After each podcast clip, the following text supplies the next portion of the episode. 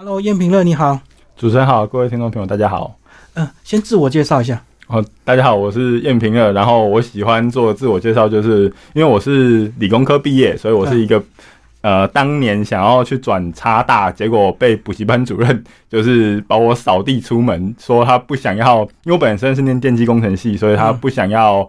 呃，误人子弟，因为我想要转差大是中文系，所以他就请我就是出去，他不想，他说我十年之后会感谢他，这样说我是一个这样的作者。可是你现在有感谢他吗？你现在不在弄中文？对，就是后来我就一头栽进了就是中文中文创作的这个世界领域里面。那当然后来经历这这呃毕业之后到现在，那我也去有。在电机工程领域求职过，那我也知道说，OK，当年的那个呃班主任说的是什么意思，就是电机工程，当然后来就是非常的比较求职比较容易嘛，嗯，所以说，嗯，哎，对，发展比较好，所以说，呃，我大概理解他的意思，但是毕竟我觉得兴趣还是最好最大的导师，这样，所以我还是，呃，我也没有很感谢他这样。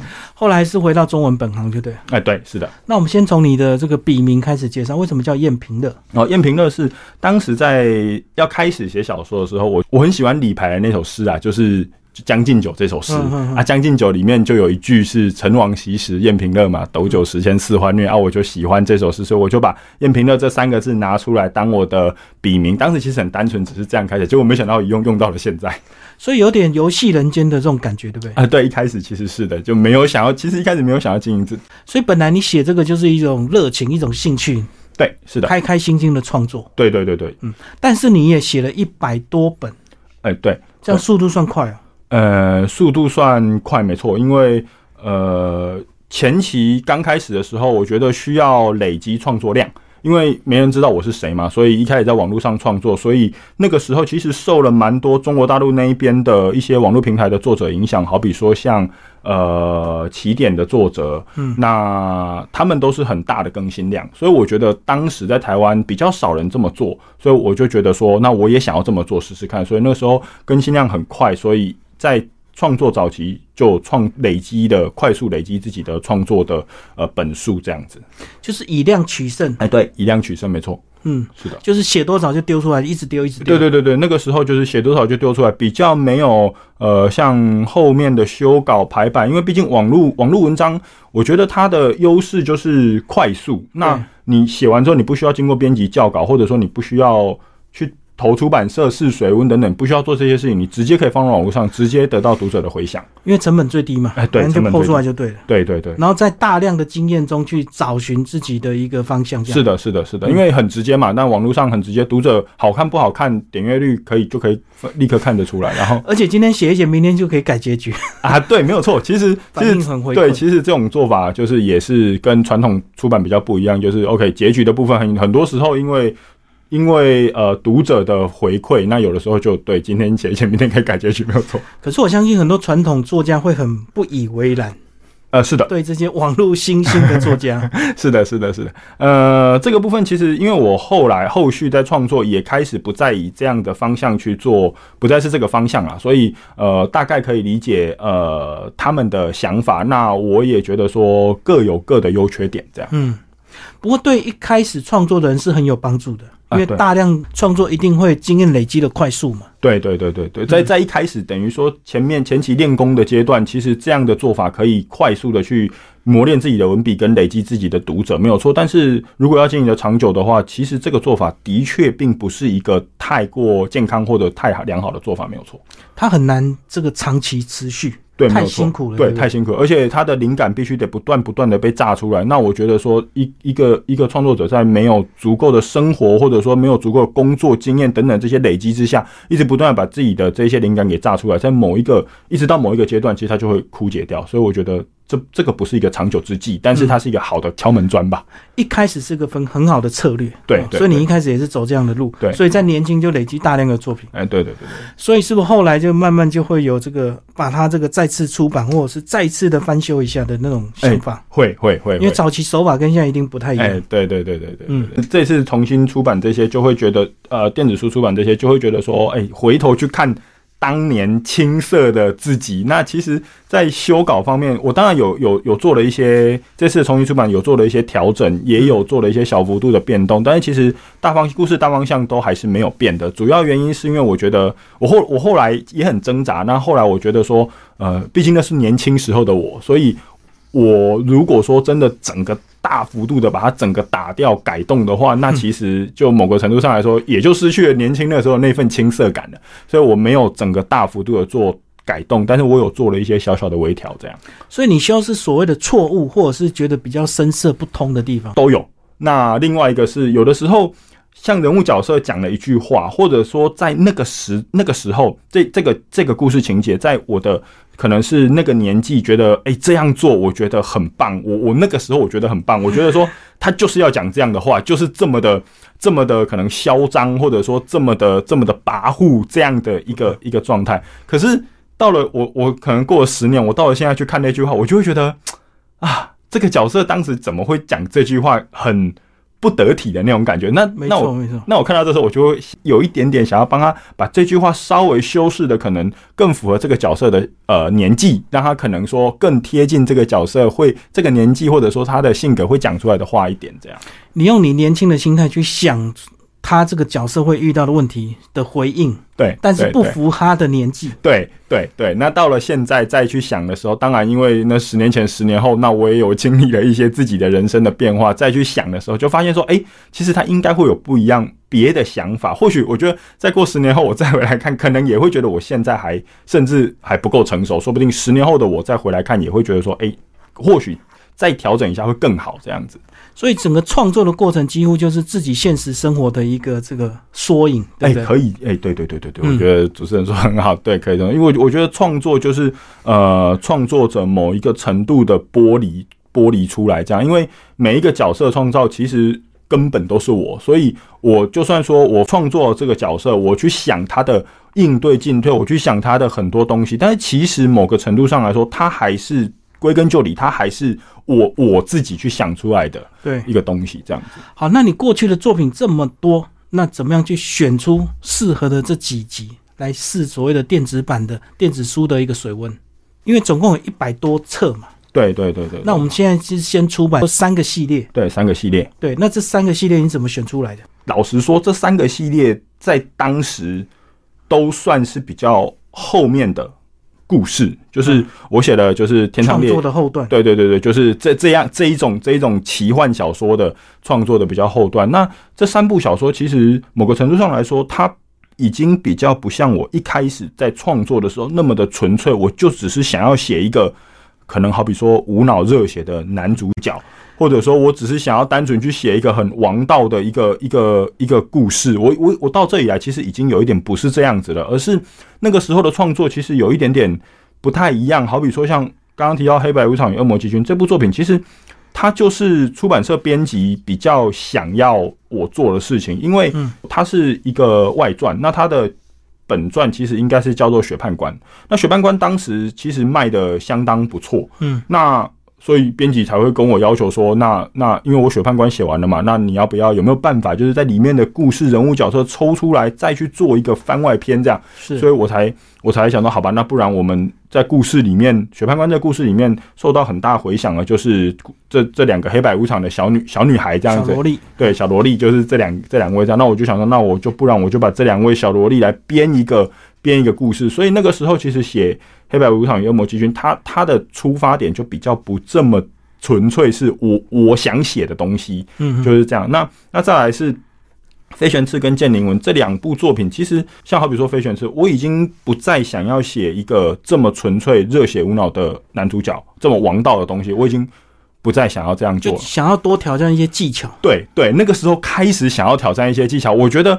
我不希望我的东西开始不希望我的东西只是太简单，对，太简单，只是写出来就丢在网络上，只是这样子。所以那时候开始有想要转变的心态，所以就写了这两部作品，就是开始创作就写了这两部作品。那那一个作品就比就是好比说《飞旋志》，它的主角就不这么的不这么的主流，就是男主角就是这样的一个故事，就不再是这样子了。所以那个时候，其实这三部作品算是比较后段，那也比较我开始有想要挑战跟改变的一个算是契机跟开端。所以这次的改编，我觉得以这三部作为呃算是电子书，因为电子书也算是现在台湾出版业的一个呃。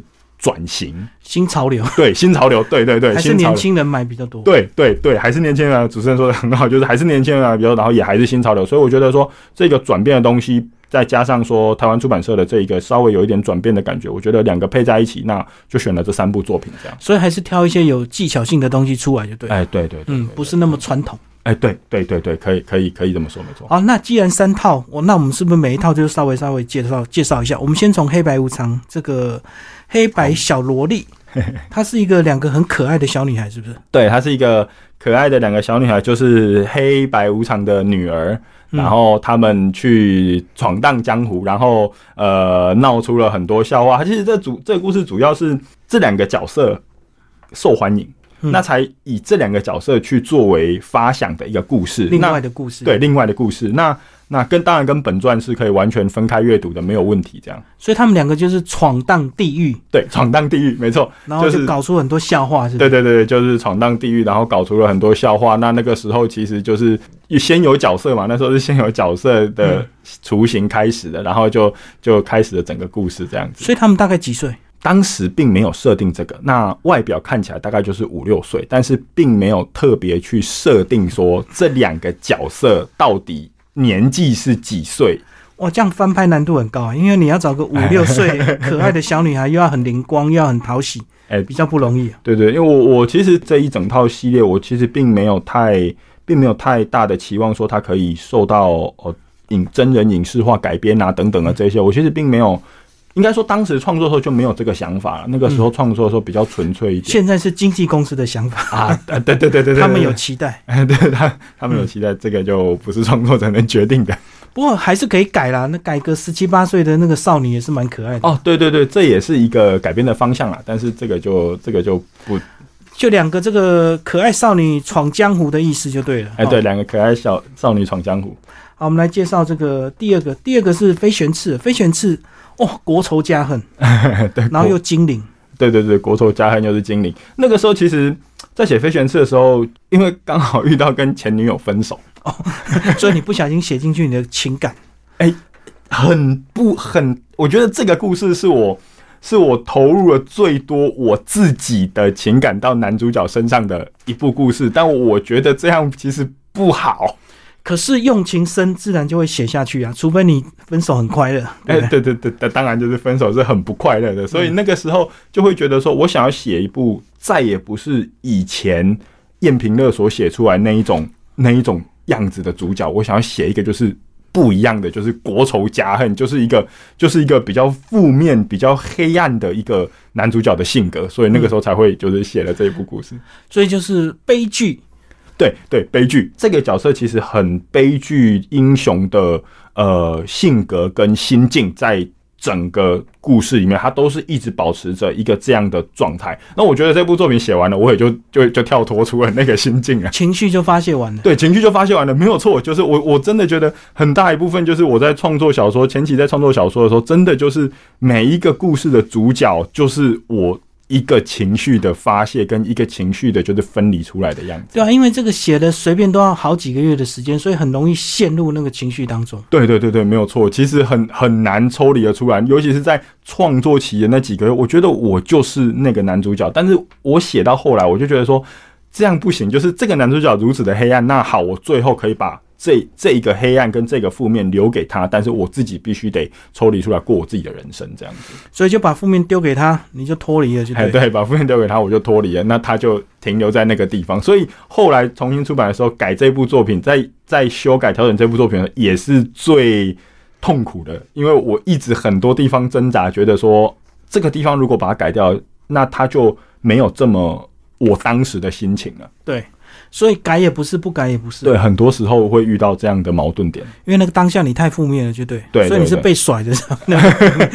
就就交往了很长一段时间就分手，就是原因各就是就是很难说我是被甩或我是甩人，就是很很因为我们交往了比较长一段时间，因理解而分开。对，因理解而分开没有错。而且这个主角很狠哦，居然自毁。容颜自毁身体，呃，对，为了怕仇人认出来，对对对对对，历史上真的有一些是这样子哦，呃呃，或者是把自己变哑巴，为了怕那个声音被，对对对对，这这这一些就是都都有。那那个时候其实太我自己太过负面，也太过黑暗了，我会觉得自己就是很很想消失在这个世界上的那一种情绪，所以才会把这个主角给给塑造成这个样子。而且这个故事有八册诶，哇，那它是多少字数啊？呃，后来算下来，总共大约是我记得，如果没有印象没错的话，应该是六十几万到七十几万之间，所以是个很大的戏。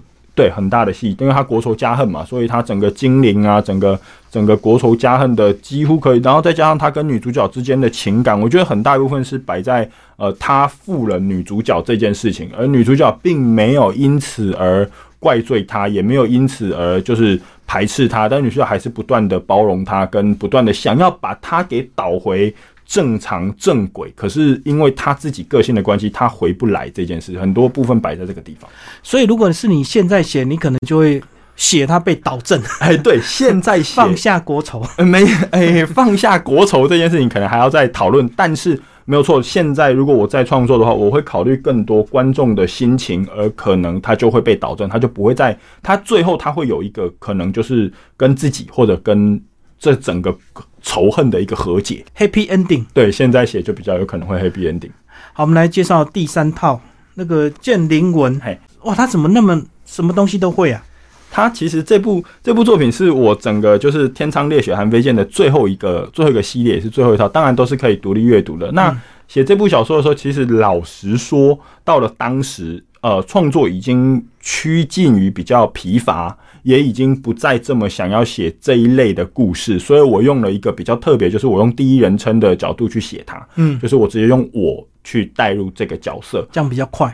哎，对，这样比较快，没有错。哇，就我怎么样，我怎么样就好。对对对对对对对对，我就不需要太过于就是再去塑造这个角色。简单来说，就是他就是我这样。那再加上他是整个故事的最后一个系列，所以说我在创作这个角色的时候，这个这个主角已经在前面有不断的被，就是他有。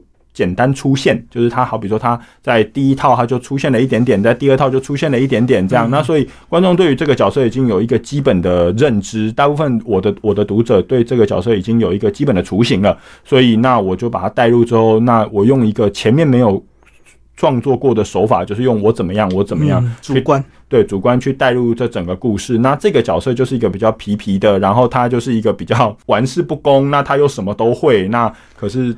拜师一个死一个，哎，谁被他拜就死。对对，拜师一个死一个，克死克死师傅的那种概念。那个时候，这个这个想法就是一个比较比较跳脱、比较不羁，然后也比较想要跟最开始说的那个班主任把我赶出补习班的那种事情做一个对抗，就是一拜一个死一个，所以没有人敢收他的那种那种感觉，所创作出来的一个故事。好，那为了这次的电子书，那个你们的经纪公司啊，邀请到这个。画者帮你们设计封面，对不对？对。然后主角都有画出来，你觉得有符合你的想象，或者是你更惊喜了吗？我都是比较卡曼型的人物。对，就是都是比较卡曼型。然后之前也主要都是卡曼型人物。那在绘师的合作方面呢，在呃，我黑白无常恶魔机军当时的绘师叫做红丝雀，因为这这次的三部绘师都一样，同一个哨子，就是哨子哨子老师画的。那上次是红丝雀老师画的，那红丝雀老师画的，当然我觉得。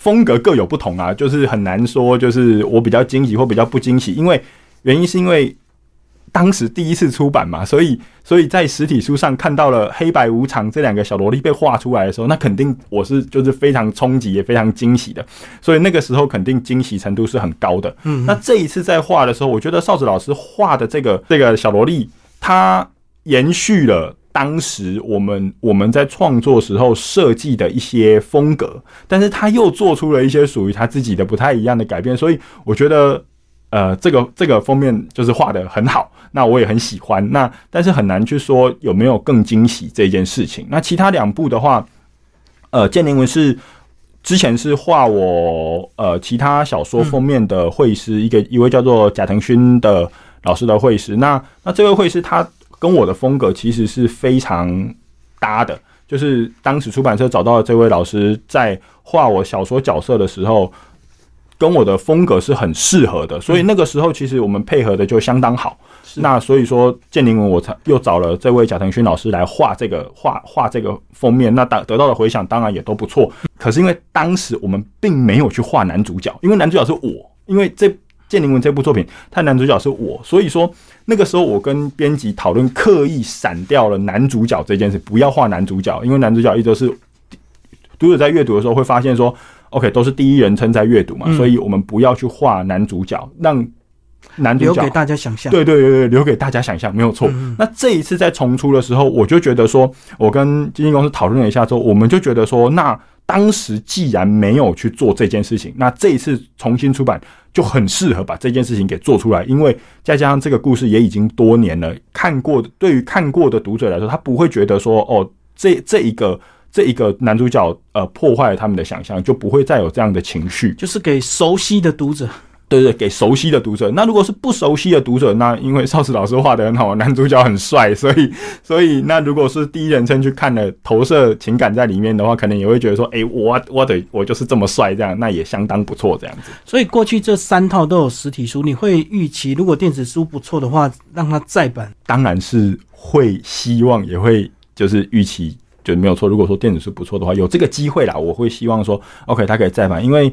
毕竟有一些读者，就是一路阅读我小说的读者，他们都会有想要收藏，对，有想要收藏。那有可能当时的时空背景环境可能没有收藏到，有可能是或者是我收到最多的读者，就是好比说被老师没收。或者说被妈妈收走等等的，那或者是有一没有保存好，对，没有保存好，那那就比较可惜。那这次重出，如果说它反应不错的话，当然如果有机会可以的话，哎，如果有可以再重出，让这些呃读者有收藏的机会，我觉得相当是相当不错的。而且我觉得这个读这个武侠或者是奇幻小说，真的很适合实体，挑你喜欢的环境去阅读。哎，对。那如果电子书，就是一定要在电脑前面。哎，对对，就比较累，一定要坐的正经八百，对不对？不能躺着很舒服这样看。哎，或或者现在可以用手机、平板啦，就是比较那个，就是更更小啊，呃，就是更小，对，没有错。嗯就是如果手机、平板的话，就是更小。好，最后谈一下你的近况好不好？这个疫情这几年，工作都没什么影响吗？创作的东西比较不太一样，不会黑暗。看到疫情，哎，算是算是走过去了，就是就是再加上疫情这几年，我觉得。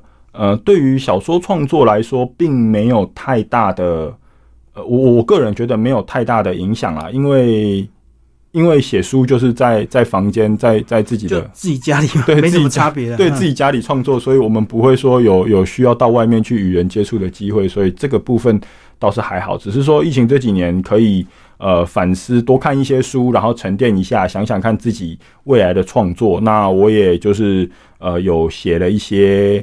比较呃符合现实的，不再这么的呃奇幻小说，不再这么的不再这么热血啦，或者不再这么想象的东西，就就是就是呃大甲妈祖，就是有如果有有在看我小说的，或者说有有追我粉砖的，大部分就会知道说哦，我我比较常跟大甲妈祖在绕境，所以我有写了两本就是跟大甲妈祖相关的故事这样子。所以是算是现代小说，对对对对，现代小说就是一本叫做《起家回家》，啊，一本叫做《与妈祖有约》。《与妈祖有约》这本书是散文，它不是小说，它就是就是就是看到的，对对对，就是我在走大甲妈祖的所见所闻过程等等的这一些这样。那《起家回家》就是一本小说，它是跟静文学合作的小说。那这本小说有卖出影视化了。对这一本的话，就有说出影视版权这样子哦，所以你一直有在持续创作，只是题材有在一直在变了。对对对对对，以前以前可能为了追稿子，一个月要写两本书，嗯，给出版社。那现在就没有这么没有这么追字追稿子，可能就半年才慢慢的去写，或者甚至是一年才去写一本书。那这本书。可能就需要比较多的沉淀跟比较多的精雕细琢，关于说呃人物情感啊，然后真实性啊，甚至是在地的文化、在地的风情等等的，这个就需要更多的填调跟考究。现在就比较随心所欲，那东西就会比较成熟，啊，对对对对对对，可以可以可以可以这么说，境界也比较高。对对对，就是跟以前的东西比的话，对了，以前是冲冲量、冲经验嘛，对对对那现在就是希望能够留下经典。对对对，现在就是没错，现在就是希望自己期望自己未来可以留下一个比较经典一点的东西，这样子。那如果讲到经典，你个人最满意的作品是哪一部？你觉得你的经典是哪一部？这个问题对于创作者来说还蛮残忍的，对因为因为都是自己的小孩，，对，因为都是自己的小孩。那我自己目前最喜欢的两部作品，一部就是一部是啊、三部作品，好，一个是《天行众》，就是我最一开始的创作。嗯，那最一开始的创作就是它就是很纯粹嘛，就是我我完全没有创作经验写出来的第一本第一套小说。当然回去回头去看，它肯定是比较不成熟的，可是但是纯真的美，就对，哎，对，纯真的美嗯。那另外一个就是，另外一个是呃六合枪，就是我能呃有获得第二届两岸网络文学奖一等奖的那个作品，哦，呃那那才这这几年的事了，呃一九年的事。嗯，对，这这本这本小说也是一本就结束的那一种，就它不是一个大长篇。然后这个故事也是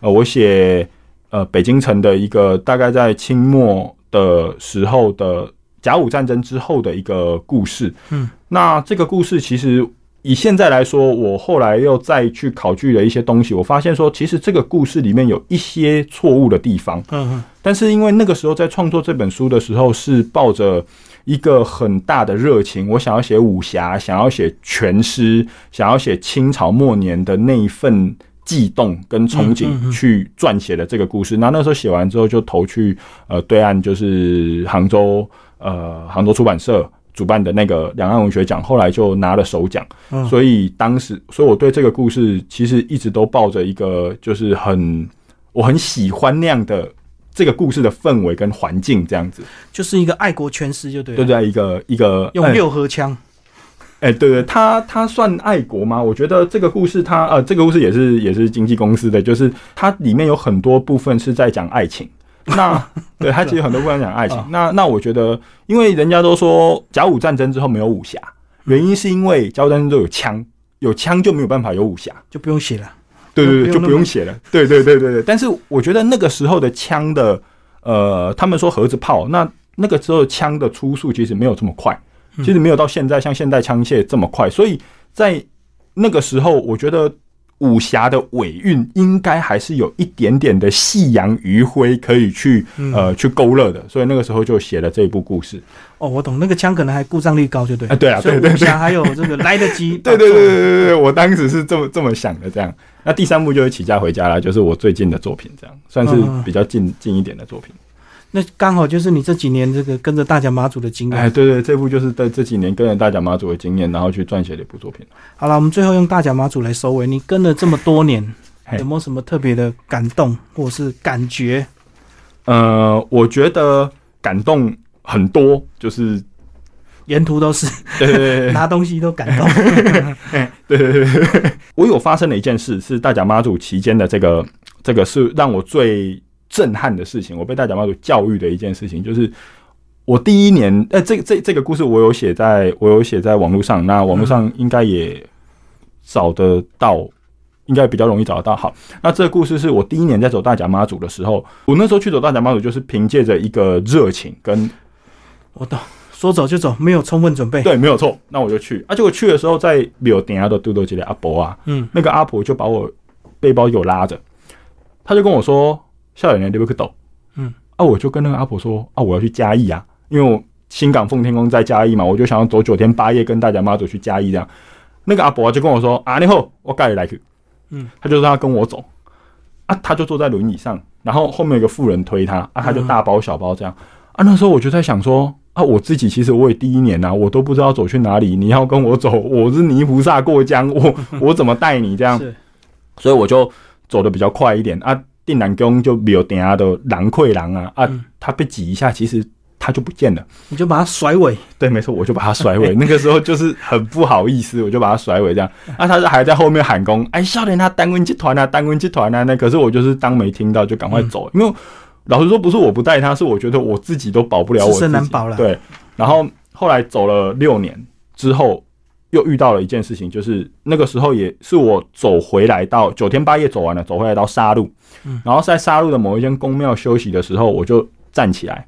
站起来的时候，因为我们现在是用手推车，不再是背，不再是我背，不再背对，现在那个推的工具很多了，对对对对车子很多，对对对对对，那我站一站起来就发现我的衣服被被人家拉住，那时候是已经走了六年，六年还七年，有点有点不太不太记得，他就把我拉住，拉住之后我就回头一看，结果是一个阿婆，嘿阿婆啊，看到我了，他就跟我说：“校园你对不可懂。”嗯，哦，那一瞬间的即视感其实很强。我当然知道说那个阿婆不是当年那个阿婆啦，哈，就是长得就是完全不一样。我也知道不是她，可是他就给我拉着，他就讲的还是一样的话，一直讲校园你对不可懂。然后我就看着他，我就跟他说：“啊，我不等下会逮嘎，因为到沙路到大甲已经剩一小段了嘛，差不多了对，嗯快到了。然后我就跟他讲，我不等下会逮嘎。结果那阿婆就说：“啊，你好，我跟你来去。”他就这样跟我讲。那一瞬间，我就在想说，六七年前那个阿婆我没带她，是我能力不足。那六七年后，现在我走到沙路，我都已经快要回大甲了。那我也已经走了这么六七年了，我自己也比较有余裕一点，嗯说我没有在像助别人对，能够帮助别人。那如果我还把他给甩尾的话，那不是一点就是走这六七年不就白走了吗？所以你的意思是马祖教训你，对，我觉得我让这个场景重现。对对，所以当下我就跟那个阿婆说：“哦阿婆，阿那阿婆，咱到底等来去。”然后我就把那个阿婆的行李拿帮着就，他拿，对我就放到我的手推车上，然后我就推着那个手推车就一路往前走。其实那阿婆也没有真的跟我走回大家，那阿婆走的很慢呐、她她就按那倒倒啊给啊，然后我就跟在她旁边慢慢走，这样。所以他可能只是有想要有个人陪而已啊。对对，那其实走了一小段之后呢，阿婆就跟我说：“啊，好啊，安那点好啊，安那过不来走掐。”嗯然后走没多久吧，然后我就在路边陪她等车，然后等到有接驳车来，上车，对，让他上车，他就走掉，这样就好了。就是这这件事情，其实是这一段路最我被大甲妈祖教训的一件。我觉得就是有能力就要帮助别人。我能够想象你那个听到声音跟回头那个震撼感。对对对对六年前怎么又来了？对对，就是哇，那个画面就是哇，给他给他几个呀呢？冥冥之中啊。对对对，好，谢谢燕平为我们介绍这个三套电子书，谢谢。哎，谢谢主持人，谢谢各位听众朋友。